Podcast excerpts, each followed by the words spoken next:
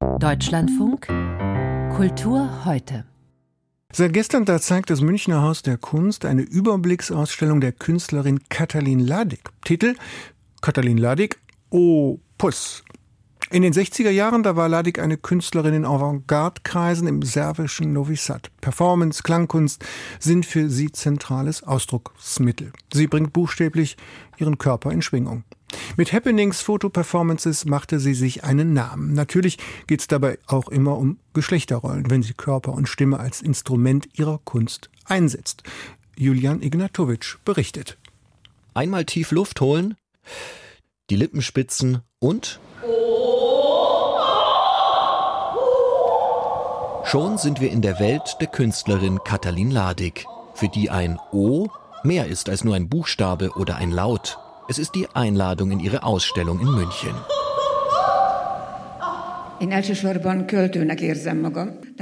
Ich bin in erster Linie eine Poetin, sagt Ladig.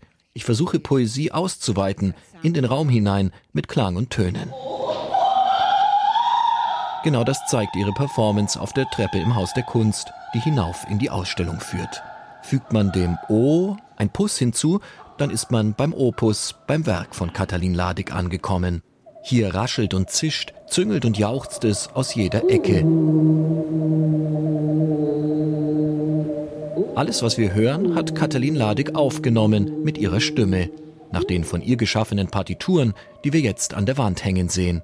Collagen aus Nähmustern, Zeitungsausschnitten und eben echten Notenblättern. Sie, die Bilder, sind musikalisch gehängt. Das heißt, sie wandern an der Wand wie die Noten auf den Taktstrichen nach oben und unten.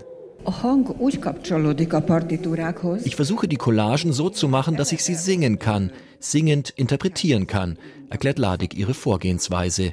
Jedes Bild hat eine stimmliche Interpretation. Oder andersherum, jeder Ton hat eine visuelle Entsprechung. Diese Ton-Bild-Kombinationen fertigt Ladig seit den 60er Jahren an.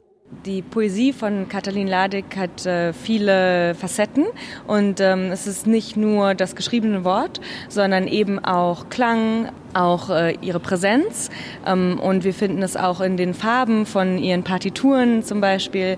Also die Poesie wird wirklich sehr stark erweitert in Katalin Ladigs Arbeit. Erklärt Kuratorin Sarah Johanna Teurer. Ladig hat Fotos von Leiterplatten aus Telefonen oder Radios vertont. Sie hat ein ganzes Musikalbum aufgenommen, Phono Poetica von 1976.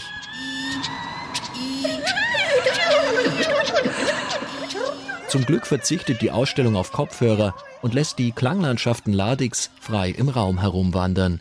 Die Stimme ist bei ihr nicht nur ein Mittel zur künstlerischen Kommunikation, sondern ein Akt der Selbstermächtigung und Emanzipation in körperlicher wie gedanklicher Weise. In Painting the Sea hat sie sich nackt ins Meer gelegt und ins Wasser menstruiert. Die Fotos davon sind, ja, tatsächlich poetisch. Ähnlich wie die Aufnahmen, die sie von ihrem gegen eine Glasscheibe gepressten Gesicht machen ließ. Maskeraden, in denen Ladig das Innen und das Außen auslotet, so wie sie das mit Klängen macht. Wie ich mich wahrnehme, ist eine Sache. Was ich zeigen will, ist etwas anderes, sagt sie.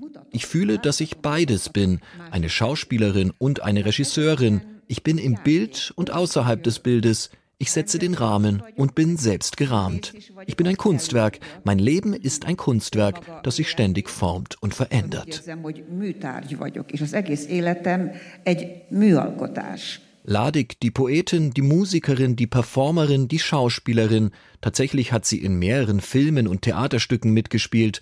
Für Kurator Hendrik Volkerts ist sie eine Pop-Ikone. Sie ist sehr wagemutig, fast draufgängerisch mit ihrer Kunst, sagt er. Eine weibliche Künstlerin, die Sound und Sprache verwendet, das war in den 60er Jahren neu. Dazu trat sie nackt auf, ein Schockeffekt. Sie wollte provozieren und ihren Körper als Medium einsetzen. Es gibt die Geschichte in ihrer Heimatstadt Novi Sad, dass sie jeden Tag nackt auf dem Fahrrad durch die Straßen fuhr. Das ist natürlich nicht passiert, aber es zeigt den Mythos, der um sie herum existiert.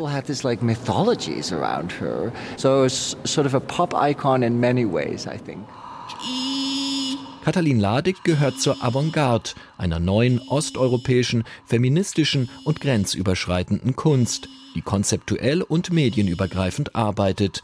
Das zeigt diese Ausstellung kleinteilig und überzeugend, aber vor allem unüberhörbar.